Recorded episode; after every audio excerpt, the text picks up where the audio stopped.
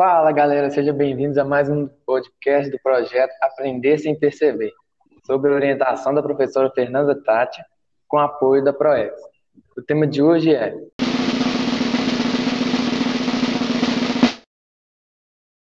Como os astronautas vão ao banheiro?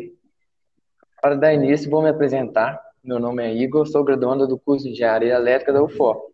Agora apresento a vocês mais dois parceiros nesse projeto que também são graduandos do curso de Engenharia Elétrica. E aí, galera, meu nome é Gabriel. Vamos firme nesse podcast. Fala pessoal, aqui é o Marcelo. Vamos compartilhar muito conhecimento aqui. É isso aí, galera. Ó, uma pergunta a vocês. Vocês sabem como os astronautas vão ao banheiro? Olha, eu não sei não, viu? Mas deve ficar xixi flutuando doidado. Ah, com certeza deve ter algum esquema diferenciado para eles poderem fazer as suas necessidades. Isso mesmo. A gravidade reflete muito nisso, onde tudo flutua.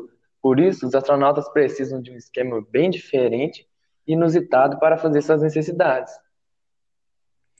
Então, mas como que isso acontece? Olha, para fazer o xixi há uma espécie de mangueira com um funil na ponta conectada a um aspirador. Enquanto o astronauta alivia a bexiga, o xixi é sugado de tal forma que nenhuma gotinha espirre. E a urina vai para um local de reciclagem em que é filtrada e tratada para ser reutilizada nas tarefas do dia a dia. Sim, isso mesmo, os astronautas bebem essa água.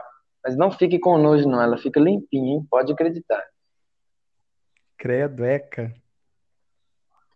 Mas e o cocô? O famoso número 2. Olha, para fazer o cocô, o procedimento é bem parecido. Para conseguir essa façanha, eles prendem os pés em uma barra localizada na frente do troninho, o famoso local do vaso sanitário. Liga-se então a um aspirador e pronto, chega a hora do alívio. Isso aí, vai para onde?